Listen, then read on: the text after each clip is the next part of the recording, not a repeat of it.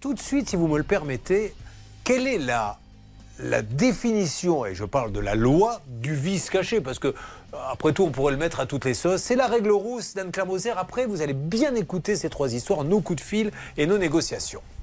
Et tout de suite, la règle rousse avec Anne-Claire Moser. Le vice caché, Anne-Claire. Le vice caché, d'abord, il est régi par l'article 1640 du Code civil, c'est sa base. Un vice caché est, par définition, caché, c'est un vice, donc c'est quelque chose qui ne tourne pas rond, et c'est quelque chose eh bien, que la personne, par exemple, qui a acquis un bien, ignore. Et ce vice caché, on peut le revendiquer dans les deux années euh, qui suivent la survenance, enfin en tout cas la connaissance que l'on en a.